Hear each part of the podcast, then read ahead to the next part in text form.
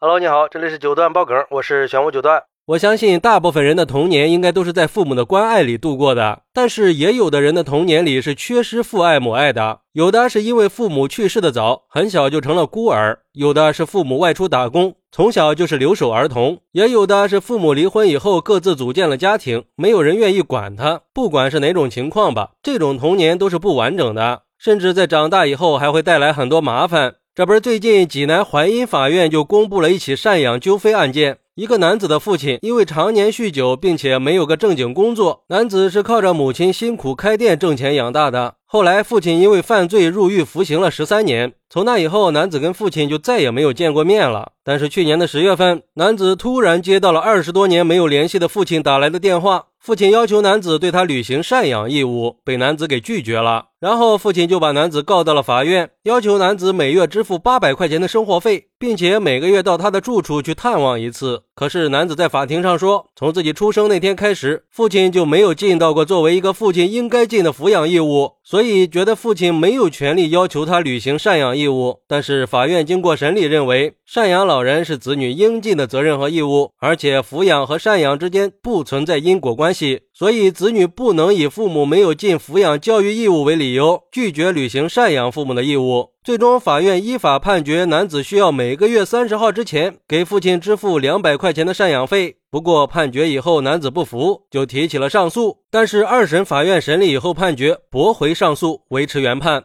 哎。看到这个事儿啊，我的心里有一种说不出来的滋味儿。像这样的家庭悲剧得有多无奈呀？我想很多人应该也会觉得这样很不公平。比如说，有网友认为，但凡要点脸的人，谁能干出这种事儿来呀？建议以后对亲子关系的解除出一个规定，像这种除了剩下点血缘关系的牵绊，再也不能从对方身上找出半点人情味儿出来了。这种亲子关系有什么可稀罕的？不要也罢。而且这就是因果关系，你不养他小，他不养你老。虽然说一个月两百块钱也不多，对于一般人来说肯定是无所谓的，但是这不是钱的问题啊！每个月还要去探望一次，真的是恶心人呀！还有网友说，看到这个事儿啊，我都要被气死了。有没有懂的人可以告诉我，这个儿子可不可以去起诉他的父亲没有尽到抚养义务呢？照这样的话，如果他有十个孩子，那一个月是不是就能要到两千块钱了？不用养，还能要求给他养老？这世界上哪还有比这更好的事儿了？强烈建议修改一下这个规定，要不然以后越来越多的父亲都可以这样不负责任了。反正他知道自己有孩子，等母亲一个人把孩子养大以后，再被这种渣男父亲倒打一耙，这公平吗？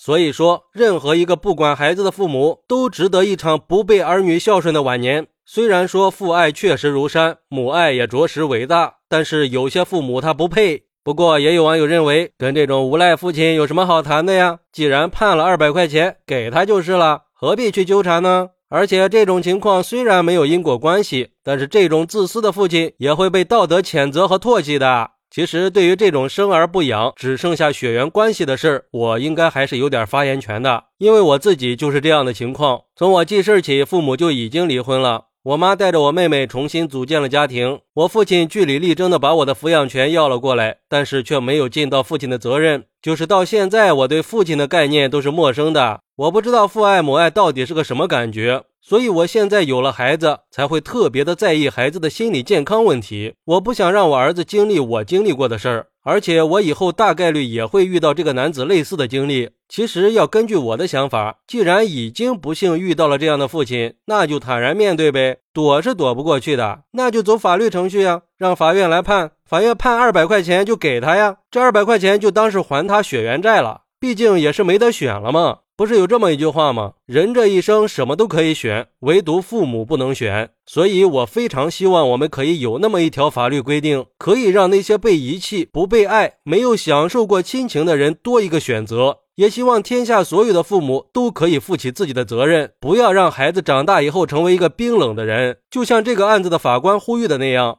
身为父母要以身作则，尽到抚养教育和保护子女的义务。作为子女，要尊敬孝顺老人，共同去弘扬我们中华民族几千年来的家庭传统美德。好，那对于这种只生不养的行为，你有什么看法呢？快来评论区分享一下吧！我在评论区等你。喜欢我的朋友可以点个关注，加个订阅，送个月票。拜拜。